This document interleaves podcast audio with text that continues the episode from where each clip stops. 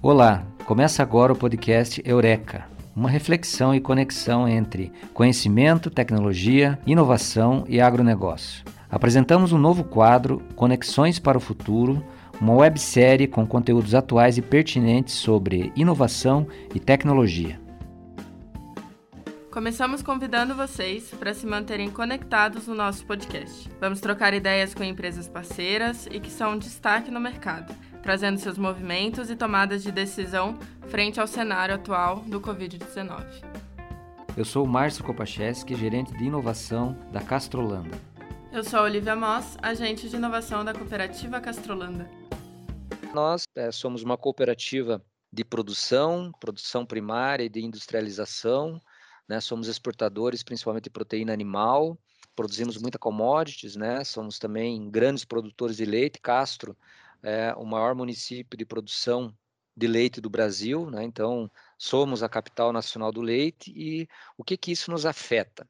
Né? Em primeiro lugar, a, car a, característica que nós temos de estarmos localizados bem numa, numa cidade do interior. Hoje nós temos assim Ponta Grossa como nosso a nossa capital regional e é uma das cidades, até pelo porte dela, que está com menor pressão em termos de Covid é, do estado do Paraná. Então, assim, comparado com Maringá, Londrina, Cascavel, Foz do Iguaçu, assim, eh, nós estamos privilegiados no que se refere a isso.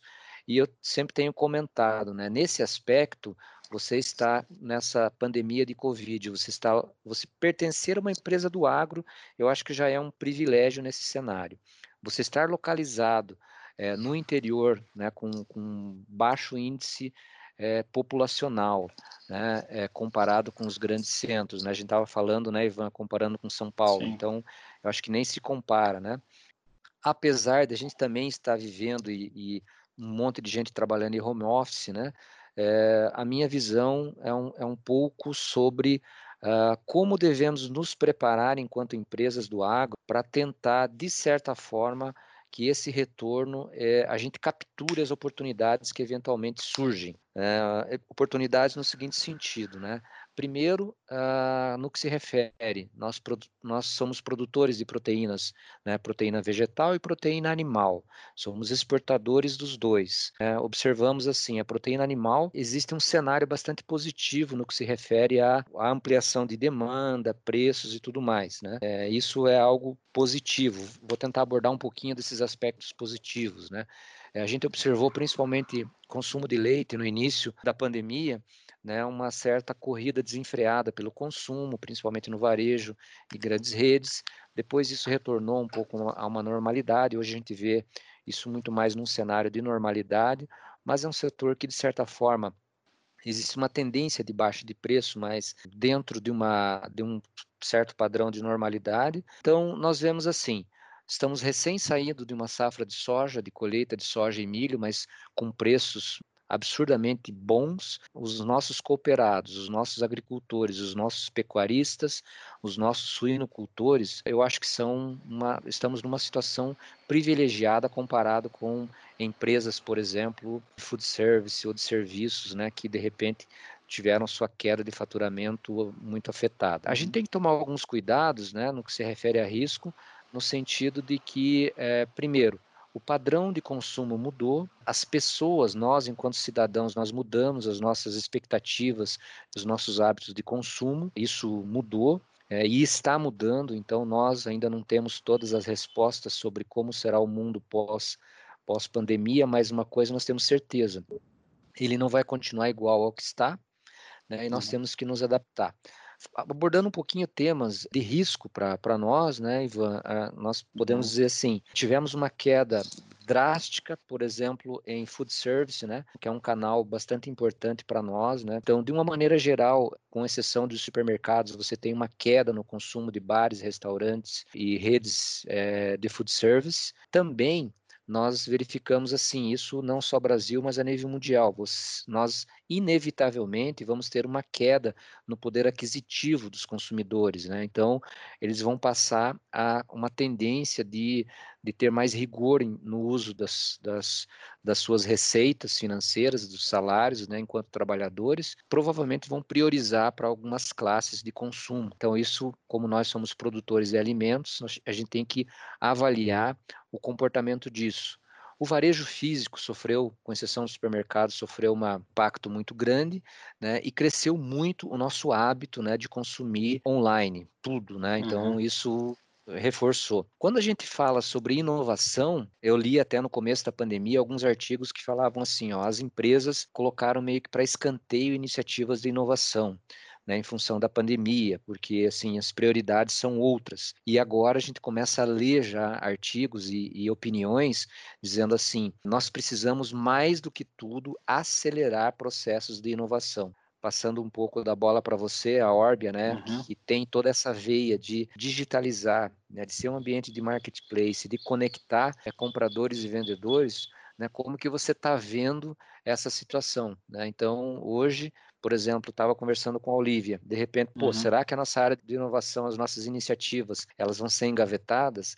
Mas de repente essa situação se inverte. Hoje a gente tem que falar assim, hoje o ser humano, né, como epicentro dessa retomada e sempre pós catástrofes, pandemias, guerras, sempre vem um período de florescimento da criatividade das pessoas. Então, é, a gente vai viver com isso, quer dizer, uma, maximizar essa questão de criatividade de, de nós enquanto consumidores, enquanto seres humanos, e eu vejo como um caminho sem volta e eu pisar no acelerador com iniciativas de digitalização, né, de o marketplace, por exemplo, eu acho que vai dar uma acelerada. A própria China está vivendo isso, né? Já era, sempre foi avançada no varejo e está avançando cada vez mais. Que forma nós vamos nos adaptar a esse mundo pós-Covid, né? Como você falou, a Orb ela já é uma empresa que nasceu com esse DNA digital. Né? A nossa uhum. proposta de valor para o mercado é justamente essa: através de tecnologia, através de inovação, através de, de portais digitais, poder estar presente na, em toda a jornada de um, de um produtor rural, desde o momento que ele tem que decidir pela compra de um insumo, é, nos resgates de serviço é, dentro da nossa plataforma de fidelidade até na comercialização do grão desse, é, desse produtor. E olhando para um pouco para esse aspecto né, de co como é que a gente imagina, né, quais são os impactos, ou como é que imagina que vai ser o nosso futuro né, depois dessa, dessa pandemia, eu particularmente tenho uma visão otimista disso. Eu procuro olhar para esses fatores com o que, que a gente pode tirar de aprendizado e o que, que a gente pode melhorar nos nossos processos, tanto internos quanto os nossos processos de relacionamento com o mercado, quanto mesmo da nossa visão mais ampla de como é que funcionam os nossos negócios e também como a gente atua. E aí, assim, para esse ponto, o que a gente está fazendo aqui internamente, né? Eu acho que quais são os impactos que a gente está sentindo internamente, quais os achados que a gente tem dessa análise que ainda é super preliminar, mas está acontecendo com a gente esse processo de aprendizado todo dia. Quando a gente olha para o mercado é, de maneira mais ampla, eu acho que uma consequência positiva do que vai acontecer dessa pandemia a nossa, o nosso entendimento sobre as nossas cadeias de valor, as cadeias de valor onde nossas empresas ou os nossos negócios estão inseridos. Né? Você mencionou, por exemplo, o impacto que você tem com uma diminuição do, é, do mercado de, de food. Eu acho que essa visão mais ampla de cadeia não é uma visão tão comum hoje dentro das empresas. As empresas, elas geralmente é, olham muito próximo para o elo imediatamente anterior ao negócio delas, que são ali os fornecedores, e para um elo imediatamente posterior ao negócio dessas empresas, que é o primeiro nível de consumidor, sem se atentar tanto para a cadeia inteira de valor onde ela está inserida. E eu acho que a pandemia está obrigando a gente a olhar para essa cadeia de uma maneira mais ampla para ver se dois ou três elos antes ou dois ou três elos depois da nossa atuação pode ou não gerar um impacto no negócio. Então, isso eu acho que vai ser um dos impactos positivos né, de quando a gente sair dessa pandemia, inclusive agora para a gente rodar os nossos business. Eu acho que, como você falou também, o mercado agrícola ele é um mercado de um material essencial para é, a sobrevivência humana Então, embora a gente sofra um pouco nesse momento, acho que sem sombra nenhuma o agro sofre menos do que outros setores da nossa sociedade. E aí, olhando para um ambiente um pouco mais micro, né, a gente está tô dividindo essas minhas análises em basicamente três grandes blocos. Né? Um primeiro grande bloco que é das relações com as pessoas, tá? Assim, sendo os nossos colaboradores, os nossos parceiros, os nossos clientes. Eu acho que esse ambiente está trazendo para a gente obrigação de a gente ter uma equipe e ter processos que promovam muito mais autonomia alinhado à responsabilidade. A gente está vivendo um momento que a gente não está mais todo mundo junto dentro do escritório e os uhum. negócios precisam continuar acontecendo. Né? Então, se você não tiver um time autônomo e a sua equipe não tiver responsabilidade sobre as entregas que eles precisam fazer, o negócio para. E as empresas que já vinham promovendo isso, que já tinham um nível de autonomia alto e que e, atribuíam aos seus colaboradores um nível de responsabilidade alto, no meu ponto de vista, são as empresas que melhor estão passando por isso, porque o ambiente físico ele deixa de ser tão importante nas entregas e nos compromissos que a gente está fazendo no mercado. Tem um, tem um ditado que a gente que a gente tem na, na nossa língua que falou assim: ah, a situação faz o ladrão. De uma das palestras que eu vi do professor Clóvis, ele tem uma visão é, muito interessante sobre isso, que ele, ele fala assim que o, a situação ela não faz o ladrão, a situação ela revela o ladrão. Porque você tem um comportamento que é intrínseco da pessoa, né? Se a pessoa tem autonomia, se a pessoa tem responsabilidade, independente do ambiente onde ela esteja, aquele comportamento vai continuar presente. E diferentemente isso numa empresa que não tem esse nível de autonomia, não tem esse nível de responsabilidade, num ambiente controlado, ele até pode desempenhar alguma função, mas pelo fato dele estar sendo monitorado e a partir do momento agora que a gente está tá cada um trabalhando do canto, todo mundo de home office, a situação ela só revelou o comportamento que aquela pessoa tinha e não fez mudar o comportamento. Então, acho que esses, quando a gente fala de time, de relacionamento com é, com o time, acho que esses dois pontos de promover autonomia, promover autonomia com responsabilidade, é, é o que a gente mais está tirando de positivo dessa situação e conseguindo olhar para os nossos times, para os nossos parceiros e ver quem de fato são as pessoas que, que vão fazer diferença nas nossas organizações daqui para frente. Sem sombra de dúvida, acho que tem um ponto de dificuldade nisso, que é a manutenção de vínculo das pessoas. Eu acho que a gente está sendo bem sucedido em trabalhar de maneira remota, porque o vínculo já foi criado num ambiente físico. E, e, na minha opinião, o vínculo entre as pessoas dentro de uma organização é um dos fatores que mais faz a organização ter sucesso. Então, a gente criou esse vínculo no ambiente físico e agora a gente está usando esse capital, usando esse vínculo criado quando a gente está remoto. Mas se isso se estender por mais tempo, medidas para criação de vínculo entre a equipe, a gente vai precisar começar a pensar em como é que é, reforça isso. Do ponto de vista mais de negócio, olhando para as empresas, eu acho que tem dois, é, dois fatores para mim que fundamentais, e que as empresas que também já vinham trabalhando nisso estão conseguindo passar por esse momento de forma mais fluida. O primeiro é a gestão de caixa. Gestão de caixa, para mim, eu acho que é um dos, do, dos pilares fundamentais de qualquer negócio. E o caixa, às vezes, ele fica, a gestão de caixa, às vezes, fica colocado de uma maneira secundária quando a gente olha para resultado resultado de fato dá lucro para a empresa, mas que mantém uma empresa viva é caixa, então uma gestão forte de caixa. E as empresas que não tinham isso ou que não se preocupavam tanto com a gestão de caixa, no momento que tem uma interrupção de negócio, ela não tem fôlego para seguir. Então, de fato, acho que caixa vai ser um dos pontos onde as empresas vão precisar se estão aprendendo a, a, importância e vão precisar se preocupar mais daqui em diante. E um segundo aspecto é de ter um planejamento estratégico bem feito com opções desse planejamento estratégico. Né? Então, como você falou, quando uma empresa tem um planejamento estratégico e tem diversos projetos para serem implementados,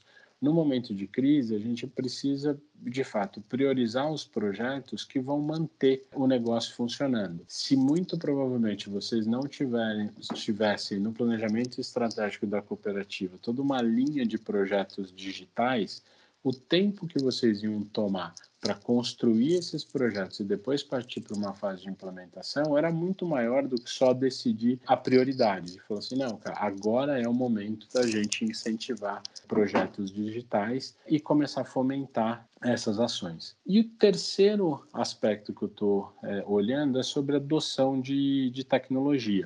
Ah, e aqui é, é, um, é um ponto interessante porque é o seguinte: a essência do negócio ela não muda. Né? Se, a gente, se a gente olhar na essência do, do, do negócio que a gente está inserido, é a essência de produção de proteína, tanto proteína vegetal quanto proteína animal. Né? Então, assim, a essência do negócio de pegar uma semente, pegar insumo, plantar, cultivar aquilo, fazer um bom manejo, comercializar aquela safra, a essência do business ela, ela não muda. O que muda é a forma de fazer o business. E, e muitas das vezes a gente vê que as empresas que deixam de existir são empresas que estavam mais preocupadas com a forma de fazer ou que achavam que aquela forma não iria mudar do que com a essência do negócio. Então, uma vez que o negócio não, que a essência do negócio não mude, mas que a forma mude, as empresas que estão que estão mais abertas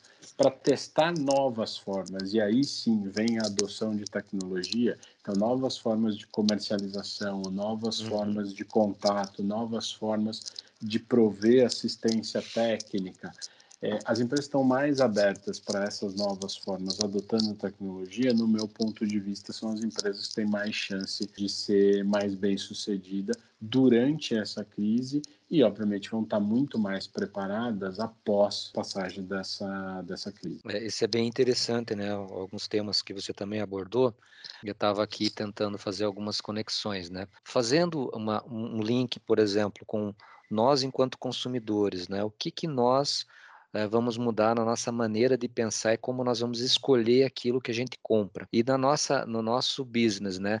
Como que nós escolhemos, por exemplo, aquilo que nós vamos consumir como alimento. Nós estamos né, no meio de um projeto aqui de rastreabilidade, por exemplo, na cadeia suína em blockchain, né, uhum. né, que era algo que está em curso. E imaginando assim, o mundo todo hoje tem uma preocupação maior do que tinha antes com relação ao que ele está consumindo. Né? Uhum. Se, a gente, se a gente pensar que o vírus ele, ele vem é, oriundo de um animal, de alguma forma ele estava sendo usado como alimento e ele teve uma mutação e atingiu os seres humanos. Então, toda e qualquer proteína animal é, no mundo todo você vai ter uma exigência maior em termos de da onde vem, como foi criado e como está chegando até a minha mesa. Uhum. Então, é, veja assim, estratégias como informação mais ampla ao consumidor, rastreabilidade ampla, né, e que ele saiba exatamente o que ele está consumindo, quem conseguir acelerar isso, né, vai ter uma vantagem. E se você me permite um comentário aqui, o, o, o Márcio, é, conectando com aquele ponto que eu tinha falado é, antes sobre a, a forma é, e a essência do, do business, né? Que é o seguinte, quando, quando a gente escolhe um produto, é, principalmente um produto onde a gente vai se alimentar, de, de certa maneira a gente está é, incluindo ali na nossa opção de compra um fator de credibilidade. E que até pouco tempo atrás, o que emprestava credibilidade para aquilo era o lugar onde você comprava aquele, aquele alimento, ou, ou o restaurante que você escolhia, ou o supermercado que você comprava, ou um selo de origem daquele uhum. produto uhum. e assim por diante. Ou seja, esse fator, essa essência de buscar credibilidade sobre, sobre um alimento que você vai distribuir para sua família, isso sempre existiu na escolha de compra. Só que a forma disso, a partir de agora, de fato ela muda, porque a partir do momento que você começa a ter compras em canais alternativos, compras em canais digitais, em aplicativos de delivery, esse tipo de coisa, você vai, o consumidor vai procurar de alguma maneira suprir essa necessidade de credibilidade. E como você falou, ferramentas de rastreabilidade, esse tipo de coisa, podem ser a nova forma de dar credibilidade, de, de, de cobrir essa necessidade essencial que a gente tem é, de ter credibilidade sobre aquilo que a gente está se alimentando uhum. e está distribuindo para nossa família. Um outro tema também é nessa seguindo essa linha, nós aqui na Castrolanda nós estamos né, num grande projeto que é uma nova um novo modelo de relacionamento do nosso cooperado agricultor, né, dentro do setor agrícola, com a cooperativa. Uhum. Nós dizemos que a Castrolanda física, ela está pronta e ela está né, é, em curso que, é a uhum. cooperativa, que a Castrolanda Física, ela atende muito bem aquela geração que está hoje saindo, se afastando dos negócios, né? Nós, hoje nós temos três gerações de cooperados convivendo, nós temos uhum. essa geração de mais idade que ela está gradativamente se afastando dos negócios, nós temos a segunda geração que, em sua grande parte, já está respondendo pelos negócios, e nós temos uma terceira geração, que são os mais jovens, que estão olhando tudo isso e tentando ingressar no conhecimento e na continuidade do negócio. Uhum. E, a, e, nós, e nós iniciamos esse processo da construção da Castrolanda Digital como uma resposta a essa, principalmente a essa geração mais nova, que é uma geração que já é digital, que ela já quer se relacionar com o mundo de uma forma digital. Né? Uhum. Né? Aí você vai numa escala um pouco menos a segunda geração, mas ela também se adapta mais facilmente a relacionamentos e a negociações digitais. E você tem aquela primeira geração que, num primeiro momento, ela é avessa a fazer relacionamentos digitais. Ela é muito do contato, ela é muito do olho no olho. Observamos assim uma resistência por parte dessa primeira geração de fazer algo distante. Ela gosta de, uhum. ele gostam de conversar com o consultor, por exemplo, para saber se é hora de vender soja. Ele gosta de ir conversar com as pessoas com, com relação ao seu insumo. Ele gosta de conversar com o seu agrônomo ou com o seu veterinário sobre temas relacionados à produção. E uhum. o que, que a uhum. gente tem observado agora no Covid? A gente observou que os mais afetados e os mais pressionados para fazer relacionamentos digitais são os mais velhos, porque eles são grupo de risco. Então, Sim. nós observamos os mais velhos são os que estão mais utilizando o delivery, por exemplo, de supermercado.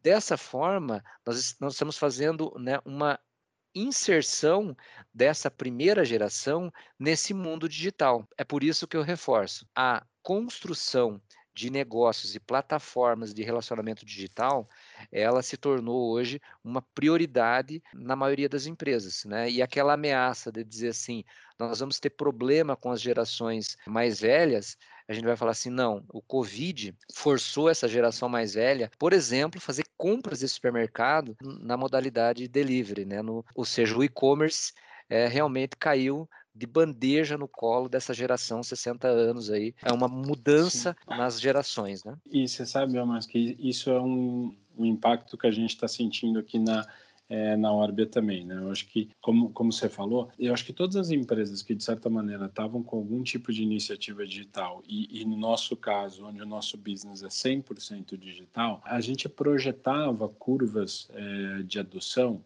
justamente seguindo essa mesma lógica que você comentou. Né? Você tem ali uma segunda geração que é de produtores que vai adotar tecnologia de maneira parcial. Você tem a terceira geração é, de produtores que provavelmente vão adotar essa tecnologia por já serem nativos digitais de maneira mais ampla. E a primeira geração, a geração dos fundadores, era o público que de fato a gente esperava menor adoção de tecnologia, e isso era a curva normal de adoção de todos os planos de negócio digitais que eu já vi ou que eu já conheci nesse, nesse tempo. Essa situação da pandemia, o que está trazendo para a gente é o seguinte, que a curva de adoção ela está muito mais rápida e para um público muito mais amplo do que a gente estava prevendo. Então, assim, só para compartilhar alguns dados, nas últimas, nas últimas oito semanas da nossa operação, a gente teve um incremento, por exemplo, em lançamento de pontos,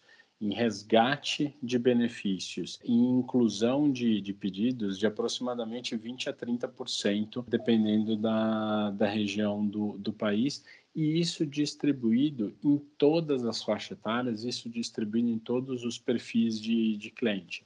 Né? Cara, sem sombra de dúvida, essa situação está tornando a adoção de tecnologia muito mais rápida e muito mais acelerada do que tinha do que tinham nos planos originais. E aí qual que eu acho que é a flexibilidade que as empresas têm que ter para atuar nesse momento? Através da tecnologia, tentar replicar o comportamento ou uso que aquele costume que aquele usuário mais tem. Então, como você falou, para aquela geração mais antiga, a gente está preparando aqui mecanismos, a gente preparou aqui mecanismos onde ele possa ter esse contato pessoal com o, com o vendedor do nosso parceiro é, através, por exemplo, de um webinar ou de uma conversa de vídeo. Então, se, uhum. se ele não está tão seguro em colocar aquele pedido direto na, na internet, ou direto no nosso website, ou direto no nosso aplicativo, ele pode fazer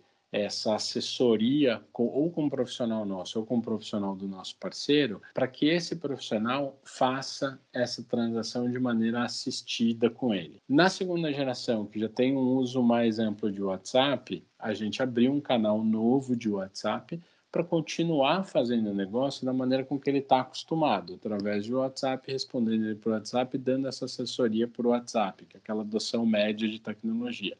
E a terceira geração já se sente mais é, à vontade, aí sim faz o, o, pedido e faz a transação direto ou no website ou no, no app. Então, mesmo uma adoção de tecnologia maior, as formas elas podem ser diferentes dependendo da intimidade que aquele usuário, daquele cliente tem com, com tecnologia e se adaptar à maneira com que ele mais está acostumado, com ele mais se sente confortável em fazer negócio. Ivan, vocês perceberam alguma mudança das empresas que participam da plataforma do Óbvia em relação à, à, participação delas na plataforma frente ao marketing de atuação, às recompensas? Vocês perceberam essa mudança de atitude das empresas perante a plataforma do Óbvio? Sem dúvida, Olivia. Você sabe que é o seguinte, o, o nosso mercado ele tem uma característica peculiar que boa parte dos, dos negócios ou boa parte das ativações que as empresas fazem é, nas áreas de marketing são através das feiras né, cara? A gente tem feira agropecuária, a gente tem um calendário de feira agropecuária no Brasil gigantesco, que movimenta uma quantidade é, gigante de, de negócios nessas feiras. E boa parte do budget, ou boa parte do orçamento das empresas para investimento em marketing são destinadas às participações de feira e a quantidade de negócio que eles conseguem fazer dentro da, das feiras. E hoje em dia a gente não consegue fazer isso. Né? A gente não, não, não pode fazer feira, né? a gente não, não consegue ter a, as mesmas dimensões de feiras que a gente tinha antes e a gente não tem ideia de quando que isso vai é, poder voltar. Então, isso de fato está forçando as empresas a avaliar seus planejamentos estratégicos, reavaliar os seus investimentos em marketing e partir para modelos de, de promoção, para modelos de venda, para modelos de divulgação da marca que sejam muito mais é, digitais e que sejam online. Então, sem sombra de dúvida, essa é, um, é uma das coisas que a gente aqui rapidamente se preparou para flexibilizar a nossa equipe, para deixar um time é, específico para lidar com demandas pontuais dos nossos parceiros e dos nossos clientes. Né? Então, os parceiros que chegam para a gente falam assim, cara, estava programando fazer uma ação numa feira, não vai mais ter feira e a gente precisa transformar isso numa ação digital. É, é o apoio que a gente está dando, de deixar a nossa equipe flexível para atender esses projetos pontuais e, inclusive, ajudar essas empresas em pensar como que eles podem reverter o que estava programado para fazer no meio físico, no meio analógico, de uma maneira digital. Nós temos uma situação uh, nessa linha, né, que você participou ano passado na nossa edição do AgroLeite, né? O AgroLeite é, um, é uma feira que já está bastante tradicional. Esse ano seria a vigésima edição, então era uma edição já comemorativa, onde a gente queria dar muito enfoque a tecnologias, né, ao que tem de vanguarda né, nessa nesse setor. E nós cancelamos ela em função disso, quer dizer, não teríamos tempo hábil para fazer toda a organização e a todas as empresas parceiras de se organizarem para participar. E nós não sabemos, como você falou, até onde vai essa necessidade de cuidados com isolamento social, né? Então, Sim. então nós cancelamos o evento, a AgroLeite, e mas estamos nesse momento também pensando o que, que é possível fazer para a gente também não esperar até o ano que vem e ter alternativas em termos de levar informação, conhecimento e, e uma interação com esses nossos principais parceiros, clientes e com o nosso público que é interessado naquilo que um evento como AgroLeite eh, se mostrava para ele, né? Porque Sim. ali você era a vitrine, por exemplo, de todo mundo que trabalha com genética de gado leiteiro. Então, para eles isso é super importante porque não é uma feira, mas é business, é como eu exponho a minha marca enquanto genética e, obviamente, todo o entorno, essa constelação de empresas, de máquinas, equipamentos, tecnologia, né, que ali também faziam contato e realizavam negociações. Né? Então, no fundo, uma feira ela é muito mais business do que propriamente exposição de algo, né? E Sim. isso tem um impacto. O mundo precisa continuar, as tecnologias precisam aumentar. Então nós também estamos nessa linha de o que vamos fazer. Então para nós o segundo semestre ele vai ter, nós vamos ter que dar respostas para esse nosso público é, no que se refere assim, o que, que nós vamos ter de criatividade para oferecer como alternativa a uma grande feira presencial. De novo, né, mas conectando com o ponto que eu falei lá, lá no começo, né? A essência do business não muda, né? O produtor uhum. Precisa continuar adotando tecnologia, as empresas precisam continuar mostrando a tecnologia para esse produtor. É, é, a pressão por aumentar a produtividade produtor rural continua alta e a gente fazia, a gente tinha uma forma de fazer isso que era as feiras. É, essa uhum. forma a gente está impedido momentaneamente para isso.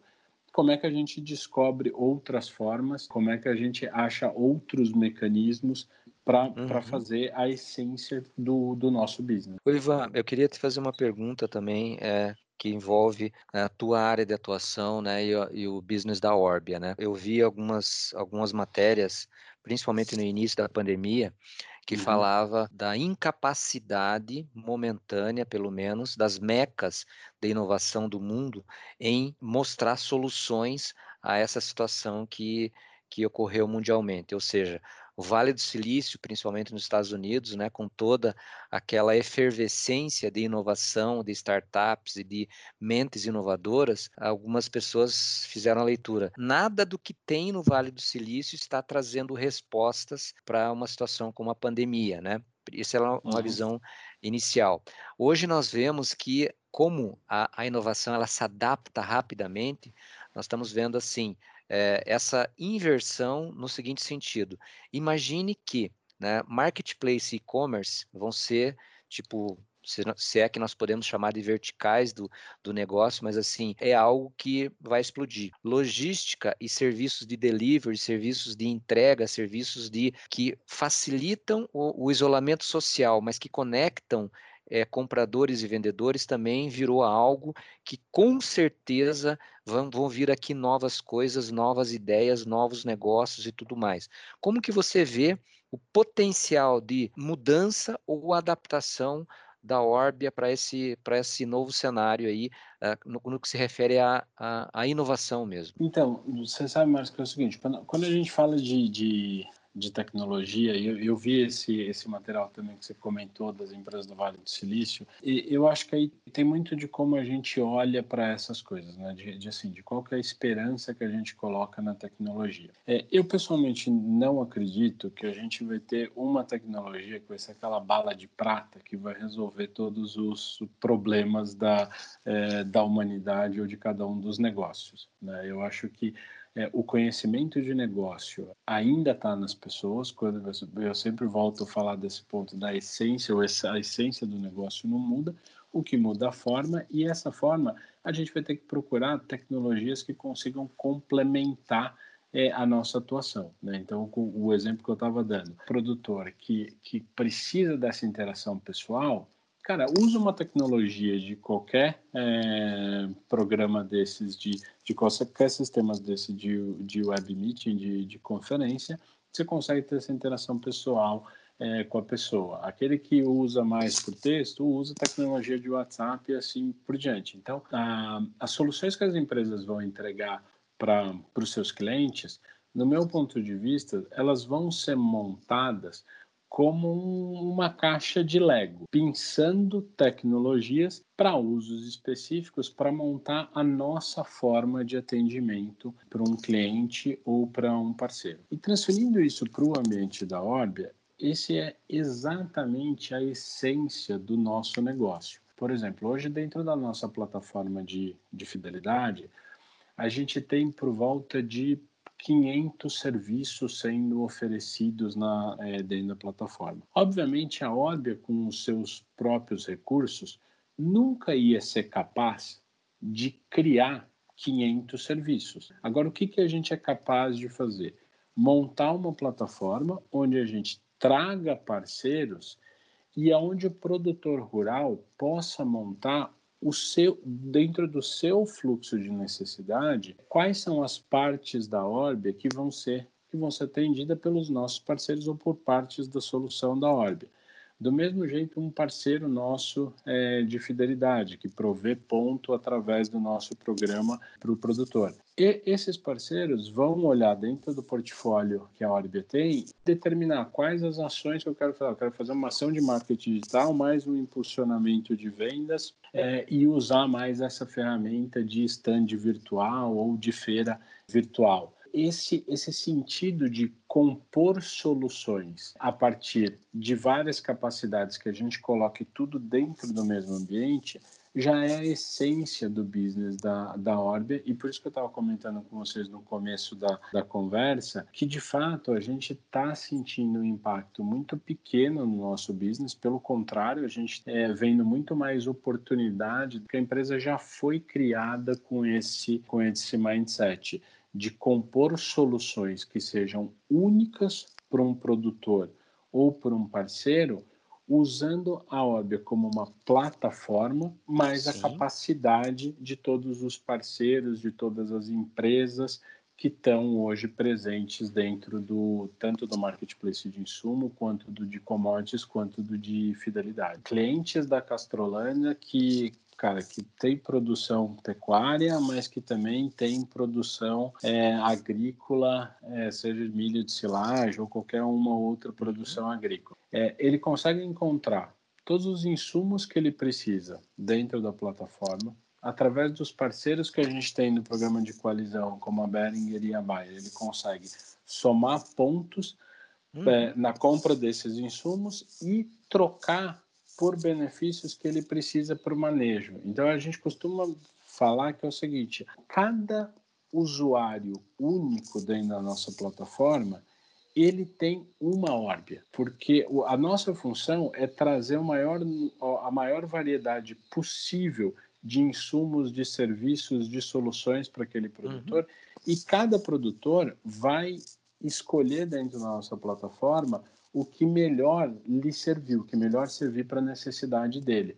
Então, a órbia para um produtor, ela pode ter uma percepção que ajuda ele numa parte, e para outro produtor, ela pode ter uma percepção completamente é, diferente. É, o importante é que todo mundo saiba que aqui é um ambiente onde ele consegue é, amarrar essas soluções, e isso só é possível através de tecnologia, só é possível é, através de parcerias. Fazendo um, um, fechamento, acho que a gente está chegando aí na, na etapa final da, da conversa. Então, a gente conversou bastante sobre a questão da conveniência de acesso, né? Atualmente, com a questão da pandemia, a gente ter acesso às plataformas de marketplace, de internet em geral, isso traz comodidade e utilidade também, né, para o desenvolvimento da tecnologia. Essa questão das formas de abordagem diferentes, né, então, por exemplo, o caso de vocês, né, do Orbe aqui, pensando em várias gerações que possam utilizar, gerações de produtores que possam utilizar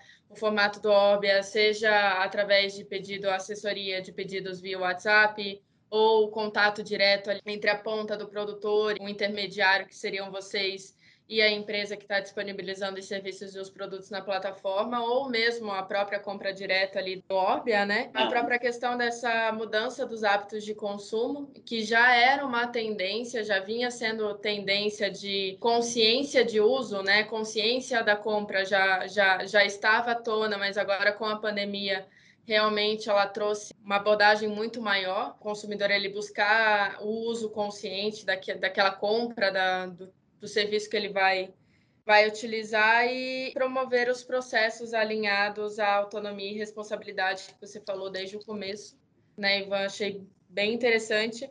e a essência do business não mudar, empresas não mudarem aí a sua, a sua essência e o seu core business para atuação frente à, à pandemia, né? Muda-se as formas, as formas de abordagem, o hábito de consumo, mas a, a, essência da empresa, de fato, ela, ela continua, né? Então, acho que, que é bem válido todas essas considerações que, que foram pautadas hoje. E se você me permitir, Olivia, um compartilhar aqui com vocês, e eu prometo que eu faço isso bem rápido, e isso eu acho que também está muito numa crença pessoal, que é o seguinte, a gente não acredita muito aqui dentro da, da ordem em sucesso que não seja um sucesso compartilhado. Nesses últimos tempos, tem uma série de medidas que eu queria dividir aqui com vocês e quem sabe isso pode servir de inspiração para algum outro empresário, alguma outra empresa que esteja vendo aqui o nosso, um, o nosso bate-papo. A gente, desde o começo da pandemia, tomou alguma série de medidas, é, tanto para o mercado quanto internamente. Né? Então, as ações que a gente tomou para o mercado, basicamente, eram em dois blocos. Né? Um primeiro bloco, que eram de reduções das nossas é, taxas e antecipação de recebíveis para os prestadores de serviço. Né? Então, a gente sabe que é, um, é uma época de estresse é, financeiro, então, para todos os parceiros que estavam com a gente, sejam parceiros de programa de ponta, parceiros de comercialização de insumos, quanto os prestadores de serviço, a gente tomou algumas medidas, tanto de redução das nossas taxas, quanto de antecipação de recebíveis, para dar esse fôlego financeiro para os parceiros. Uma segunda é, ação foi uma ação mais solidária, em conjunto com a Bayer, o Cicred e o Agtech Garage, onde a gente fez um concurso sobre startups de, é, do Agtech Tech que pudessem oferecer os serviços gratuitamente para o produtor rural. E essas startups estão hoje na, dentro do nosso ambiente. A oferta desses serviços a custo zero continua, então convido quem tiver vendo em olhar ali no site, na parte, num, numa sessão que a gente tem de desafio Covid, ali tem uma lista de 12 a 20 startups que estão oferecendo os serviços deles de, é, de maneira gratuita. E uma mudança que a gente fez interna foi também, olhando para o nosso time, no nosso pacote de benefícios. Né? A gente tornou os pacotes de benefício da empresa todos flexíveis. Então, hoje na Orbia, um colaborador da empresa ele pode, por exemplo, pegar o valor que ele tinha destinado ali ao ticket, ao ticket restaurante, uma vez que não está mais indo para a empresa e comendo fora, e converter esse valor num ticket alimentação, porque o gasto dele em alimentação dentro de casa aumentou.